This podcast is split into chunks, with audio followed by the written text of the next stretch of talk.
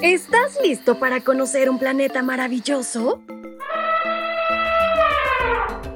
A través del devocional para menores y adolescentes, aprenderemos de cosas interesantes creadas especialmente para ti y para mí.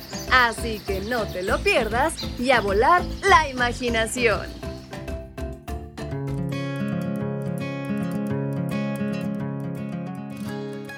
¿Tienes amigos? ¿Te gusta hacer amigos? ¿Sabes? En este tu devocional para menores y adolescentes hablaremos de un animalito que fue un gran amigo. ¿Quieres descubrir de quién se trata? Pues vamos. En este 19 de enero, nuestra reflexión lleva por título Un caballo salva a una amiga. Y el versículo que nos acompaña lo podemos localizar en el libro de Proverbios capítulo 27, versículo 10. Nunca abandones a tus amigos ni a los amigos de tu padre. Según mi diccionario, un amigo es una persona a la que conoces bien y aprecias con afecto y confianza. Entre los animales es difícil saber exactamente en qué consiste una amistad, pero la historia del caballo de Jai define la amistad también como cualquier diccionario. Todas las tardes, cuando Jai pasaba a ver cómo estaban sus caballos, estos siempre acudían a su llamado.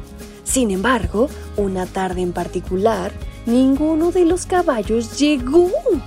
Llamó y llamó y finalmente el caballo de su hijo recorrió parte del camino para ir a su encuentro. Pero entonces se detuvo, dio media vuelta y volvió corriendo al prado, donde la maleza era muy espesa. Jai volvió a llamar. El caballo de su hijo volvió a recorrer parte del camino, luego dio la vuelta y corrió de nuevo hacia el prado. Fue entonces cuando Jai decidió seguirlo. El caballo corrió delante, girándose a menudo para ver si Jai lo seguía. Pronto, Jai vio una yegua mayor que estaba enredada en una valla de alambre de púas. Sus patas traseras sangraban por estar enredadas en el afilado alambre. Mientras Jay intentaba liberar a la yegua herida, el caballo apoyaba la cabeza de su lomo y emitía unos gemidos bajos. En cuanto la yegua estuvo libre, los dos caballos se lanzaron a través de la maleza y corrieron hacia el prado abierto como dos niños felices. ¿Puedes imaginarte la escena?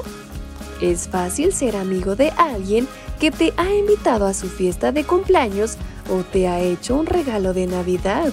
Pero los verdaderos amigos permanecen juntos incluso en los momentos difíciles. ¡Wow! Ahora te hago una pregunta. ¿Te consideras un buen amigo? Pues, ¿qué te parece si meditas en ella y concluimos esta gran reflexión con una oración? ¿Me acompañas? Querido Padre, en esta mañana te doy gracias por los amigos, pero también te pido que me ayudes a ser un gran amigo hacia los demás. En el nombre de Cristo Jesús, amén. Y es así como nos despedimos. Hasta pronto.